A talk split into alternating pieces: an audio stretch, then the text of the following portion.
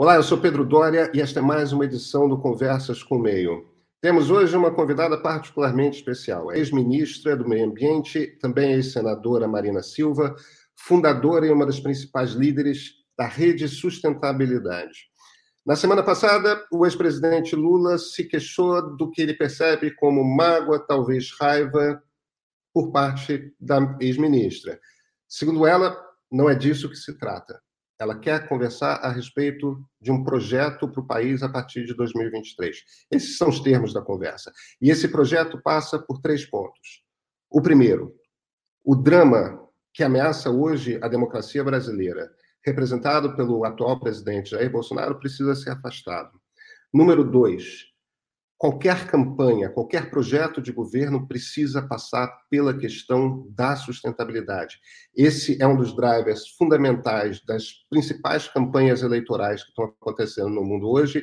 E, no entanto, essa conversa que vai da proteção do meio ambiente a, ao fim, ao encaminhamento do fim da exploração de combustível fóssil, de uso de combustível fóssil, está incrivelmente ausente da conversa política brasileira. Precisa, na visão dela, estar presente. E número três, precisa ser redesenhada a relação entre executivo e legislativo.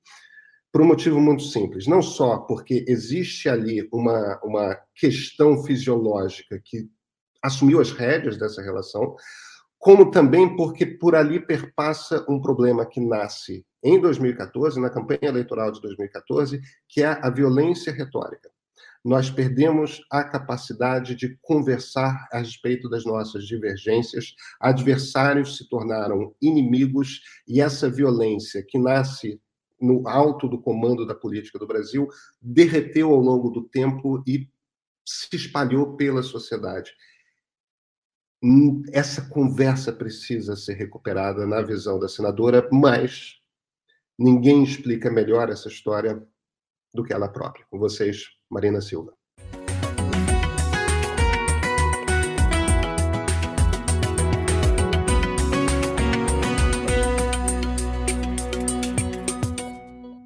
Senadora Marina Silva, muito obrigado pelo, pelo convite aqui para essa conversa.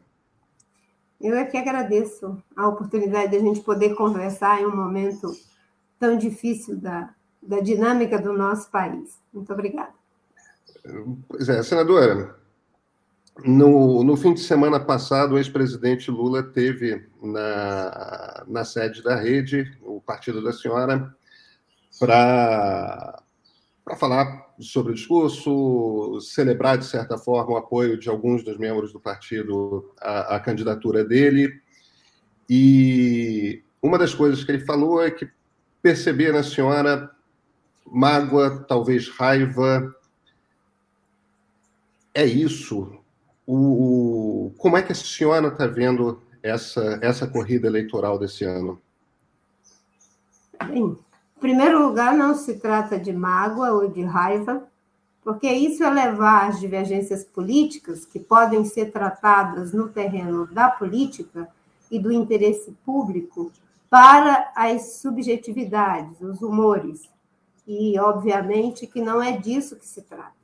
Se trata de divergências políticas, que, inclusive, me levaram a sair do governo, depois a sair do PT, e que foram sendo aprofundadas ao longo de três campanhas que fizemos, aonde uma delas, a de 2014, no meu entendimento, acabou levando a um ciclo de polarização tóxica que criou muitos prejuízos para a nossa democracia e para as próprias instituições no seu funcionamento, que nós percebemos o que está acontecendo agora.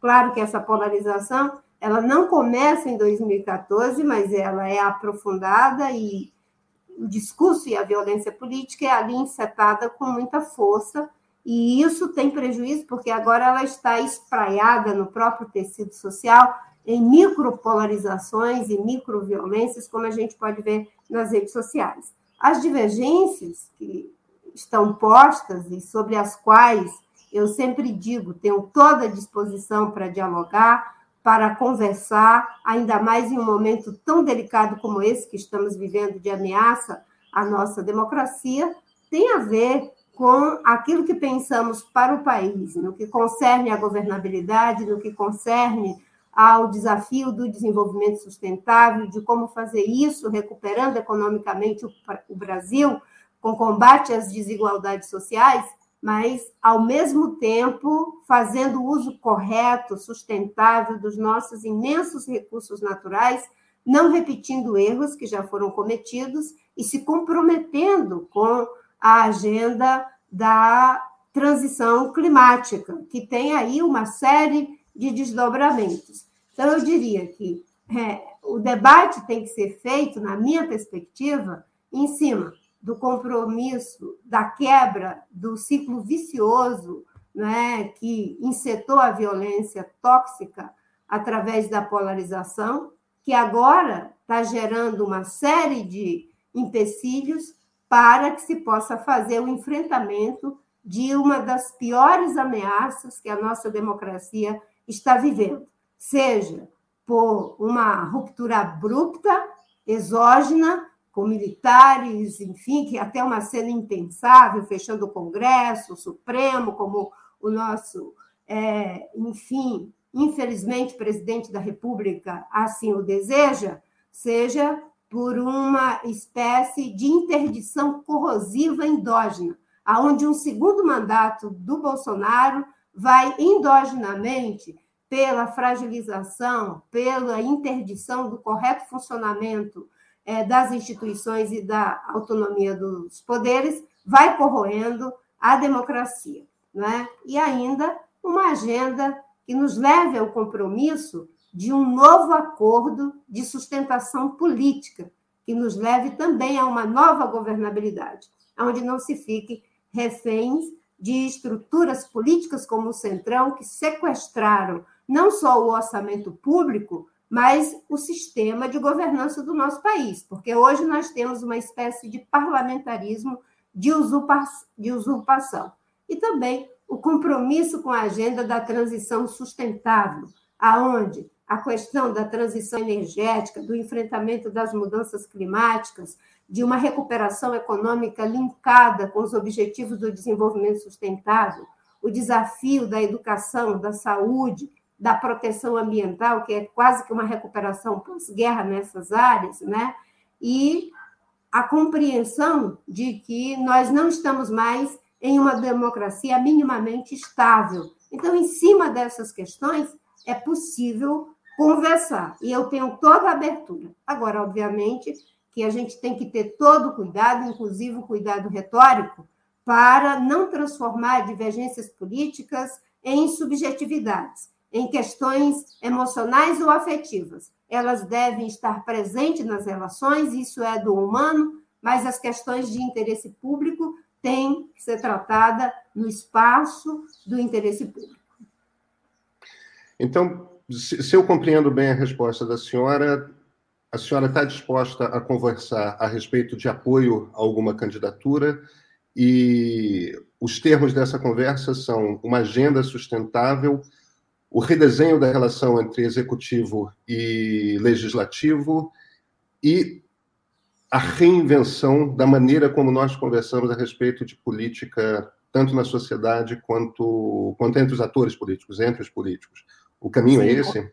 Sim, com toda certeza. Para mim, isso é uma agenda que nos coloca no protagonismo não apenas de mudar de governo, mas de mudar a realidade, a realidade política, a realidade econômica, social, ambiental do nosso país. E como eu disse, né, terá que ser um esforço de recuperação pós-guerra e um esforço de recuperação de uma guerra que o Bolsonaro faz contra as instituições, contra a democracia, contra o meio ambiente, os povos indígenas, a liberdade de expressão, em todos os níveis. Algo dessa magnitude não é feito por uma pessoa ou por um partido. Isso só tem como ser feito se for por um povo, nos seus mais diferentes segmentos, nas suas mais diferentes conformações não é, de interesses que devem ser adequadamente mediados. Não se trata mais de uma eleição, Pedro, aonde você está ali fazendo um programa, não é, de um partido, como antigamente a gente pensava, é o programa é, do partido A, do partido B, do partido C. Agora é um programa, é um pacto de um povo, de uma sociedade. Em uma democracia é, estável, a gente elege um governante e um determinado campo político por um determinado partido para um determinado mandato. Em uma democracia inteiramente é, fragilizada e fragilizada de forma induzida, como está fazendo o Bolsonaro, não é? deve haver, no meu entendimento, um presidente que é empoderado pela nação através do seu voto soberano, em que esse presidente vai estar ali representando uma inversão na psicologia política da sociedade. Né? Se numa democracia instável você apresenta um programa e é eleito pela sociedade para, com a devido senso democrático, realizar esse programa, agora é um pacto, um programa da sociedade que identifica numa determinada candidatura, que por N razões é a que reúne as melhores condições para derrotar aqueles que estão ameaçando a democracia, a sociedade elege esse programa através dessa figura que, por N razões, como eu já falei, tem melhores condições de fazer essa realização. Ou seja, não é? você faz uma inversão psicológica. É o povo que apresenta um programa para reafirmar, através do voto, seu voto soberano, não é? a sua capacidade de ser aquele que sustenta a democracia, que sustenta o regime de governo, que sustenta as instituições do Estado, e não o contrário. Né? Então, tem que ter a humildade de deixar que a sociedade entre nos seus mais diferentes segmentos para ser o principal protagonista desse feito. E aí, nesse caso, não, é, não se trata de duas figuras fortes, né? Tinindo uma contra a outra, né? Aquele autocrata que ameaça a democracia e o forte que vai salvar como o Messias a democracia. Não. Trata-se do autocrata que ameaça a democracia e de um povo forte que tem um programa, um acordo político de reafirmar sua soberania sobre o Estado e sobre a manutenção de sua democracia esse momento agora, né, é aí do, do provérbio, né? Diante da sociedade, de um povo consciente dos seus direitos, do seu papel de sujeito político para evitar a barbárie, não é? Quando sou fraco, então sou forte. Eu sei pedir ajuda, eu sei reconhecer erros, eu sei admitir e preservar conquistas, mesmo as que não foram do meu governo, e em cima dessa agenda e com essa atitude, esse gesto, você se torna inteiramente forte. Porque as pessoas, tudo que elas querem é uma superfície de sustentação para realizar o seu intento de não permitir que o Bolsonaro tenha um segundo mandato e aí sim destruir a nossa democracia e estabelecer a delinquência como forma de governar. Senadora, é, me parece que a senhora vê como claro, e eu concordo com isso, de que é imperativo, é, é fundamental para a manutenção da democracia brasileira, para que a gente possa recuperar essa democracia, que o atual presidente não seja reeleito. É, existem duas candidaturas aí que podem, que aparentemente conseguem escapar ali da ponta dos 10 pontos, a do ex-presidente Lula, evidentemente, e do ex-governador, ex-ministro Ciro Gomes. A senhora percebe, certamente a senhora está conversando com pessoas ligadas a ambas campanhas, a senhora percebe essa preocupação com a democracia, essa atenção, a senhora percebe que está se vendo o problema de alguma forma similar à que a senhora vê? Eu percebo que todos os democratas é, estão preocupados com a democracia, porque ela está correndo um duplo risco. Está correndo o risco não é, de abruptamente ser interrompida, o que é algo inimaginável em pleno século XXI, mas o que está acontecendo no mundo, inclusive no contexto dessa guerra inadmissível que nós temos hoje entre é, feita pela Rússia contra a Ucrânia, não é? Nós vimos o que aconteceu nos Estados Unidos, nós estamos vendo tudo que está acontecendo no mundo. Então a gente tem um contexto que pode levar no devaneio autoritário de uma figura como Bolsonaro e o seu bolsonarismo a tentativa de ruptura abrupta da democracia, de não reconhecimento das eleições, como todos temos avaliado. Ou um segundo mandato, que será uma espécie de interdição por corrosão endógena da própria democracia. Aí você muda a configuração do Supremo, você passa a ter cada vez mais um Congresso que se orienta não por aquilo que quer o povo em termos da resolução dos seus sofrimentos concretos, mas por orçamentos secretos em benefício de si mesmo e de, da permanência do poder, da interdição do processo da liberdade de expressão, que o tempo todo ele implica, digamos assim, esse, esse processo e ameaça esse processo com os seus devaneios autoritários. Então, há essa percepção de que tem sim um risco grave para a democracia por todo o campo democrático. No caso do campo democrático popular, como nós da rede decidimos de que iríamos liberar é, os nossos filiados, os nossos dirigentes e lideranças políticas para o apoio a Lula ou ao ministro Ciro Gomes. Isso também está posto. Talvez é preciso que se tenha um avanço na compreensão e na ação que advém dessa compreensão. Porque muito do que está posto é fruto do que foi feito no passado.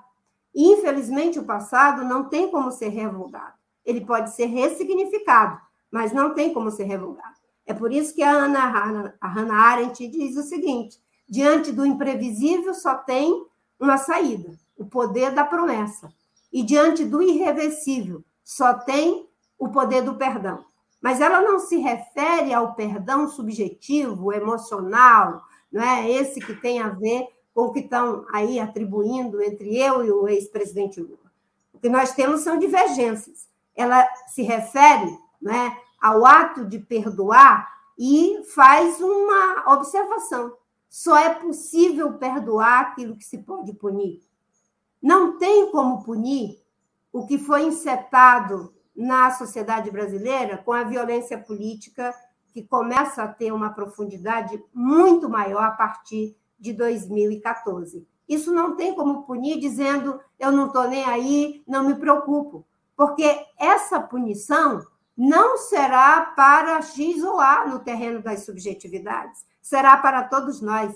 Portanto, o que tem que ser feito é no terreno daquilo que é o fazer humano, da ação concreta, no terreno da política. São divergências? São divergências. Vamos tratá-las no terreno das divergências e ter a compreensão do que o que está em jogo não é eleger Lula, Ciro, Dória, Simone ou assim por diante. O que está em jogo é um pacto, um acordo político que precisa ser eleito, reafirmado, para que a gente possa colocar o Brasil nos trilhos de um novo ciclo um novo ciclo de governabilidade, um novo ciclo de prosperidade com sustentabilidade e combate às desigualdades sociais, em uma agenda que terá que correr atrás do prejuízo, porque não acompanhou o que está acontecendo no mundo, que terá que recuperar, não é? E reparar graves problemas que já estão aí postos, feitos pela desconstrução do governo Bolsonaro, e, ao mesmo tempo, encarar e ampliar os desafios. Veja que é uma tarefa de grande monta. E, nesse sentido, para cumprir com, com essa agenda, você tem que saber que vai precisar de todo mundo que concorda que o momento não é de vou ganhar o poder para realizar o meu programa, é de ganhar o poder para fazer a transição que o país precisa. Para mim, o que vem aí no campo democrático é um governo de transição. Como vamos transitar para a estabilidade democrática, o fortalecimento das instituições, uma nova governabilidade que não seja refém do famigerado centrão. E aí eu penso, a gente tem é, presidencialismo de coalizão, que hoje é de usurpação pelo que fez o centrão, e nós precisamos de uma governabilidade que, na ausência de um conceito, porque eu não sou cientista político, eu diria que seria uma governabilidade com base em um presidencialismo de proposição. existem propostas, existem acordos, existe um pacto, e com isso nós conversamos. Não podemos continuar achando que quem vai ganhar não vai conversar com as outras forças que foram perdedoras. Eu nem diria derrotadas, porque se derrotarmos o Bolsonaro, já estaremos todos vitoriosos. E se somos todos vitoriosos num campo que é o da democracia, por que não reconstruir? Por que não preservar, ampliar e fortalecer essa democracia para a agenda que interessa? A agenda da saúde, da educação, do enfrentamento dos problemas do desmatamento, da destruição da Amazônia, dos povos indígenas, que é uma agenda que coloca o Brasil novamente em condição de olhar, pelo menos, de olhos levantados para o, o, por exemplo, as relações internacionais que hoje estão altamente degradadas. Então, o Brasil tem uma agenda a cumprir em cima dessa agenda. Não se trata do forte que vai, é, do forte da democracia que vai, de, vai bater de frente com o forte da autocracia ou da ditadura. Trata-se de um povo forte, consciente dos seus direitos, dos seus deveres, daquilo que ele quer como sujeito político responsável por seu destino, não é? E que encontra em uma candidatura objetiva as melhores condições para tornar esse projeto vitorioso. Na estabilidade democrática, você pode até apresentar o programa de um partido. Numa situação como a nossa, você tem que apresentar o programa de um povo e você tem que ser, digamos, frágil, se mostrar frágil, porque nessa cena quem tem força são os empresários comprometidos com a democracia e com inverter a perversa desigualdade social. São os trabalhadores, são os indígenas, são as mulheres, são os jovens que têm o seu, o seu futuro sequestrado, são todos os segmentos da sociedade brasileira que sabem que hoje nós temos uma delinquência onde o presidente da República sequer trabalha, que o trabalho que ele faz é comparável de um estagiário no, diante de uma situação em que as indígenas e Yanomami estão sendo estupradas, sequestradas, em que quatro de cada dez crianças estão contaminadas, comprometidas neurologicamente com mercúrio, em que nós temos a, nossa juventude e a população preta das periferias sendo dizimadas, em que a violência graça no tecido social, fazendo o que está acontecendo em São Paulo, em várias regiões do Brasil, em que o não enfrentamento das mudanças climáticas leva a que todo ano aconteça o que aconteceu na Bahia, aconteça no Rio de Janeiro, em Minas Gerais e pelo Brasil afora. Nós temos uma responsabilidade. Diante dessa responsabilidade, é ter sabedoria e humildade para pedir ajuda do daquele que tem mais força para fazer a mudança, o povo brasileiro. Não se trata apenas de declarar apoio. Não é? Isso não é suficiente. Trata-se dos candidatos dizer o que eles estão apoiando. Estão apoiando não é? a reconstrução da nossa democracia, o seu fortalecimento, uma agenda para o desenvolvimento sustentável, para o combate às desigualdades sociais e para uma nova forma de relação política, onde haja um ecossistema político saudável. Não é possível não é, que a gente continue achando que a violência tóxica da polarização possa produzir qualquer coisa, que os erros que nos levou a decepcionar a sociedade brasileira, erros que foram políticos, erros que foram é, de políticas é, não desenhadas adequadamente do ponto de vista de, de interagir com legados, reconhecendo conquistas, estabelecendo agendas, e erros do ponto de vista ético. Né? O compromisso de que isso não vai ser repetido é fundamental, inclusive para criar uma superfície de aderência acerca de um terço que está aí flutuando em busca de uma alternativa. No momento em que tiver esse gesto, pode ter certeza as pessoas se mobilizam, porque elas não estarão elegendo um salvador da pátria elas estão elegendo o seu próprio compromisso em salvar a democracia em benefício da pátria. Que tipo de gesto um candidato poderia fazer que possa levar a, a esse tipo de percepção, esse, esse depor armas, esse compromisso com uma política na qual voltamos a abrir mão da violência para poder conversar é, é, com mais franqueza, com mais abertura a respeito das divergências que existem. O que, que a gente poderia esperar de um candidato para simbolizar isso? Eu acho que tem duas expectativas, Pedro. Aquela que nós deveremos esperar do candidato e aquela que nós temos que esperar daqueles que estão é, olhando para os candidatos. Em relação aos que estão olhando para poder escolher o candidato, é de que eles sejam capazes de ter uma atitude que é óbvia. Vamos reconhecer as coisas boas que esse campo democrático fez desde a reconquista da democracia, quando as eleições se davam dentro de uma quadratura em que era democracia versus democracia, no mínimo. Tinha diferenças em termos da visão de Estado, da visão de políticas sociais, da visão, enfim, é, de cada configuração partido, é, dos partidos, porque, na minha percepção, eram dois partidos da social-democracia, PT e PSDB, o PSDB com uma configuração da intelectualidade com empresários e o Partido dos Trabalhadores com a configuração de intelectuais com os movimentos sociais e os trabalhadores, mais dois partidos da social-democracia. Os erros que nós cometemos nessa polarização, que após todos esses anos em que tivemos no poder, o que brotou foi um sentimento na população de votar por raiva, de votar por vingança, precisam ser reconhecidos, mas ao mesmo tempo reconhecer nossos legados. Vamos, em nome desses legados, estar comprometidos em conversar. Eu sinto que esse gesto minimamente já foi feito quando, é, nesse momento, se chama é, o ex-presidente Alckmin, que está no PSB, mas é, historicamente, alguém que vem do legado e da frequência do PSDB mas ainda é uma forma resvalada.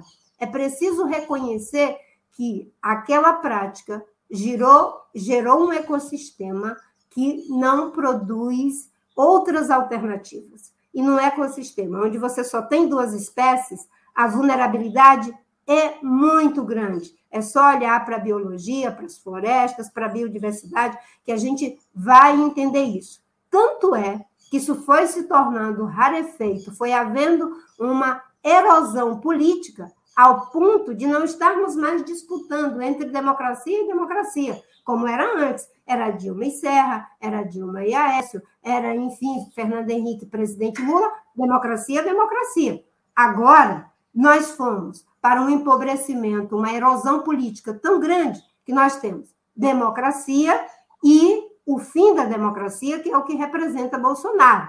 Ou seja, nós já chegamos no fim do caminho. Agora, é como a gente cria novos caminhos. Para mim, o gesto é o gesto de quem está nesse papel, de que por N razões é aquele que reúne as melhores condições para impor essa derrota, não sua, né, do seu partido, mas protagonizar, ser a superfície de sustentação que dá a base para que a sociedade faça isso através dos seus diferentes segmentos. Né? Então, a gente precisa entender né, que, nesse momento, o que está em jogo não é mais a velha lógica de vou ficar no poder por 20 anos, vou ficar no poder por quatro anos, para fazer tudo o que é necessário para que se tenha uma democracia que seja capaz de suportar a alternância de poder, manter conquistas, institucionalizar conquistas e acabar com a famigerada partidarização, fulanização de políticas públicas, porque senão a gente vai ficar eternamente da política do pêndulo em saúde, em educação, em meio ambiente, em infraestrutura, em política industrial, que está aí também sofrendo os impactos terríveis da desindustrialização, e no que há de pior, pêndulo na própria democracia. A democracia não pode ser um pêndulo, não é flertando o tempo todo com ditadura, porque é isso que nós temos agora e já é mais do que um flerte da parte do Bolsonaro. É um intento mesmo de fazer isso, por ruptura abrupta, se ele pudesse ter ali a coesão das Forças Armadas, ou por uma é, corrosão endógena, né? minando as estruturas, fazendo morrer, como diz o livro, né?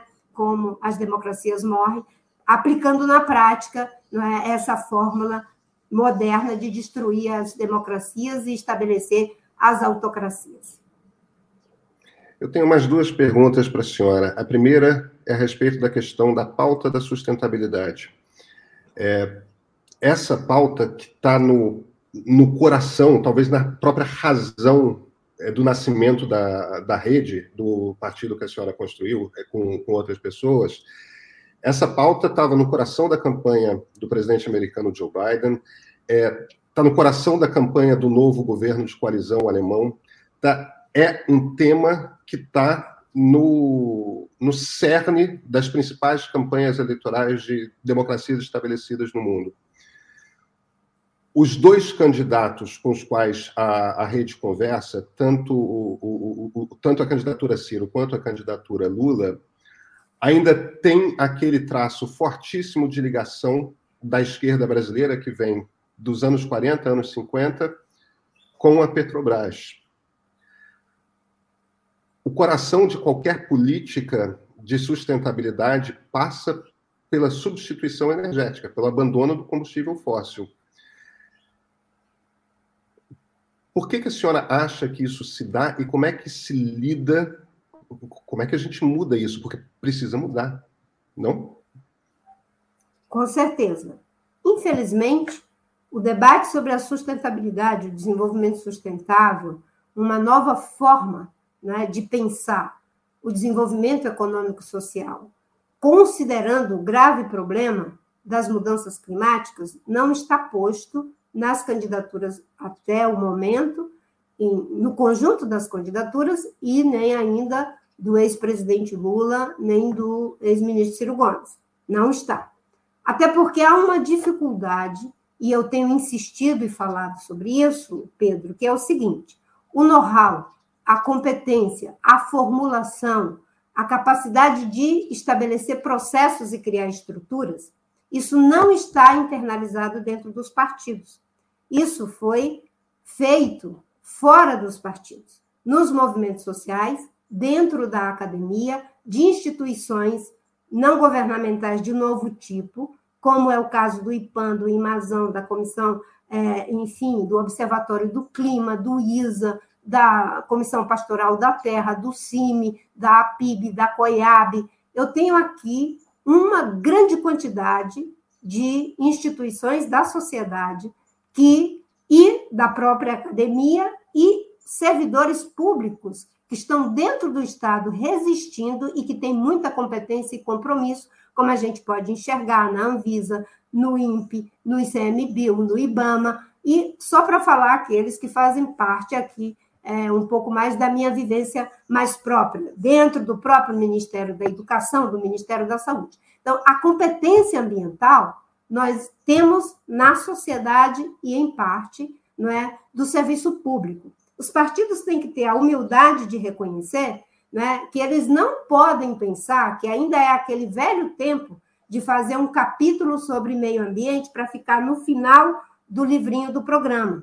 Agora é a hora de um pacto, de um acordo. E esses acordos têm que ser por, pelo meio ambiente, pela educação, enfim. Não dá mais para ficar fazendo, né, levantando o slogan do petróleo é nosso. Agora é, no mínimo, a Amazônia é nossa, o Pantanal é nosso, o Cerrado é nosso, porque sem eles não vai ter água. Não dá para imaginar que um país que tem as melhores condições de ter uma matriz energética 100% limpa, diversificada e segura, que nesse momento de crise que a gente está vivendo no mundo com guerra, poderia ter uma outra realidade, vai continuar negligenciando essa agenda e esses investimentos para ficar refém do pré-sal. Ainda não é possível abrir mão do petróleo né, do, como fonte de geração de energia, mas o mundo inteiro está correndo atrás de fazer essa superação. O país que tem as melhores condições de fazer isso não pode ficar preto, preso aos, aos estoques do pré-sal. Ele tem que verificar quais são, entre aspas, né, os ventos que ele dispõe para fazer energia, o sol que ele dispõe para fazer energia, a biomassa que ele dispõe para gerar energia, a os recursos hídricos em condições sustentáveis, não como de Belo Monte ou das hidrelétricas de Tapajós que querem fazer, para gerar energia e ser uma economia de baixo carbono. Não é? Na agenda ambiental, nós teremos que dizer claramente que nós podemos sim contribuir com a segurança alimentar do planeta, mas com a agricultura de baixo carbono, que preserva a floresta, que aumenta a produção por ganho de produtividade.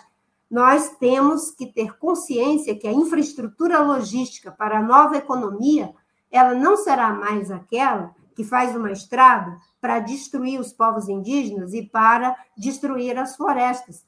Terá que ser uma infraestrutura sustentável, não é? E que tem que ter um compromisso como um imperativo ético de proteção dos seus povos originários. Não pode acontecer a barbárie que está acontecendo contra os povos indígenas com mineração, com essa agenda da corrupção normativa feita no Congresso e pelo governo de transformar os criminosos, de transformar a lei para deixá-la em conformidade com o crime e os criminosos, ao invés de cumprir a lei para deixar os, os criminosos em conformidade com ela, é preciso que os candidatos saiam da velha visão social desenvolvimentista que perpassou, né? É, sejam capitalistas, é, os progressistas, não é? e no mundo capitalista também social desenvolvimentismo. Agora não tem outro caminho, é mesmo o caminho, eu gosto de inventar palavras às vezes, aí eu peço da Tavenha,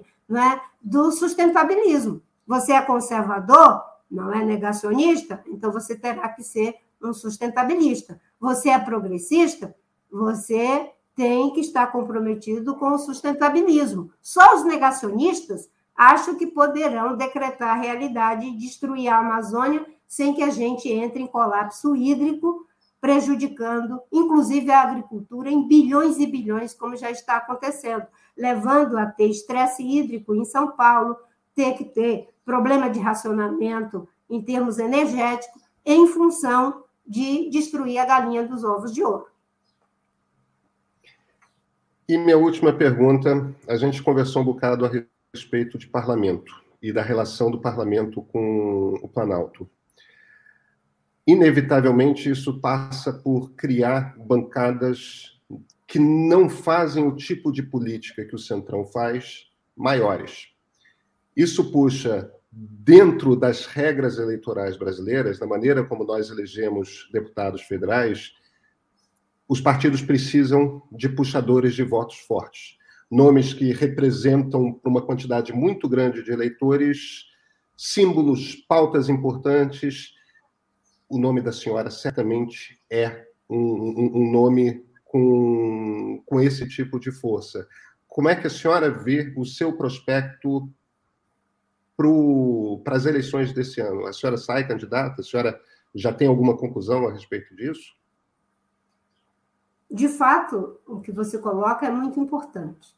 A gente precisa de fazer uma, uma reconfiguração do Congresso para que essas agendas que interessam a esse mundo em crise econômica, social, ambiental, em todas as direções, principalmente no terreno da saúde pública, que possam ser verdadeiros alavancadores dessas agendas. E eu digo alavancador porque ninguém faz nada sozinho. É impossível né, você imaginar que você é uma pessoa, mas você funciona ali como um vocalizador, uma superfície de sustentação. Então, nesse contexto, dado a guerra que é feita contra meio ambiente, povos indígenas, temos a melhor representante, eu espero que possamos eleger mais representantes dos povos indígenas nessas eleições, que é nossa querida Joênia, não é? Nós temos parlamentares brilhantes, como Randolfo, como Molon, como Freixo, como tantos outros que estão lá postos, não é? Mas é preciso que a gente aumente essa, essa configuração, porque é fundamental que a gente tenha, primeiro, mais mulheres no parlamento brasileiro, mulher brasileira, como Jandira Fegali e tantas outras que ali estão, para que a gente possa, inclusive, dirimir essa injustiça estrutural com a contribuição das mulheres, que é sermos quase 53% de mulheres e estarmos é, subrepresentadas. E é por isso do ponto de vista da quantidade. Né? Por isso que eu torço para que Heloísa Helena se eleja no Rio de Janeiro e tantas outras mulheres fortes que estão aí colocadas. Nesse contexto, eu tenho recebido, por parte do meu partido e de muitas pessoas da sociedade, não é, é digamos assim, o desafio de retornar ao Congresso com uma eleição por São Paulo, entendendo que São Paulo é o estado que já alavancou muitas transformações no Brasil e que agora talvez esteja sendo um dos estados que pode ser convocado a alavancar mais essa mudança, que é da transição em termos da sustentabilidade. Então, eu estou considerando fortemente e sair candidata a deputada federal pelo estado de São Paulo para que a gente possa fazer esse debate da sustentabilidade não como uma questão não é, temática isolada, mas como a agenda que está posta como desafio para o Brasil, na indústria, na agricultura, na ciência, na tecnologia, na inovação, em todos os setores. Essa é a base. Sobre essa base comum, nós vamos ter pessoas que são de um espectro político, ideológico e de outro, mas eu já vivi uma realidade do Congresso que eu tinha um Arthur da Távola do, do, do PSDB, que quando se tratava de cultura, eu não tinha como não ouvi-lo, não tinha como não acompanhar determinados encaminhamentos que ele fazia. E quando se tratava de alguns temas, por exemplo, na questão das mulheres, todo mundo, até de outros partidos mais conservadores, ouvia o que a Marta Suplicy, o que a Jandira Fegali, as mulheres ali da linha de frente da luta das mulheres, estavam dizendo. Quando se tratava de defender o Estado democrático de direito, as pessoas paravam para ouvir Pedro Simão. E mesmo aqueles que tinham uma atitude conservadora, como era o caso do senador Antônio Carlos Magalhães, tinha, tinha estatura para fazer o debate. Então, a gente tinha ali uma configuração no Congresso que ajudava a puxar o debate.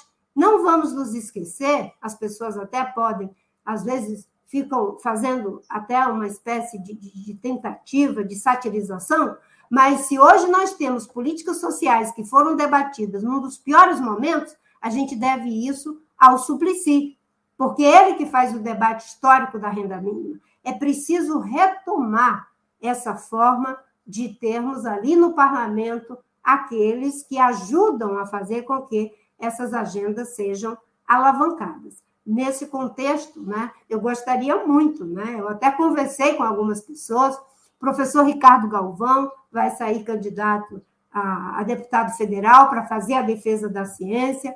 Eu queria muito que tivéssemos pessoas como a, a, a Priscila, do Todos pela Educação, para ir defender educação no Congresso. Gostaria muito de que o Eduardo Jorge, por exemplo, voltasse para o Congresso para a gente fazer o debate da saúde, o debate do SUS e assim por diante. Né? Eu sei que não é fácil, estou com 64 anos, mas é o momento em que estamos sendo todos convocados. E eu tenho dito, né? Eu já fui para São Paulo, né? Por três vezes para pedir ajuda para salvar a minha própria vida quando fui desenganada. Talvez tenha que ir para São Paulo agora para que a gente possa salvar a vida da Amazônia, do Pantanal, do Cerrado, a vida de um novo ciclo de prosperidade para o Brasil. Não que uma pessoa faz isso, mas um estado como São Paulo pode ajudar a fazer isso, porque se ele já foi, digamos assim, né, o puxador de grandes transformações para a indústria, para a agricultura e para tantas outras questões,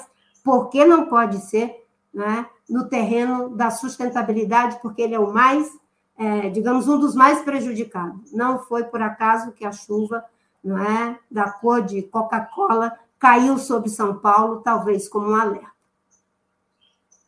Senadora, ex-ministra também, Marina Silva, muito obrigado pela conversa. Eu que agradeço, Pedro. Muito obrigada a você por essa oportunidade.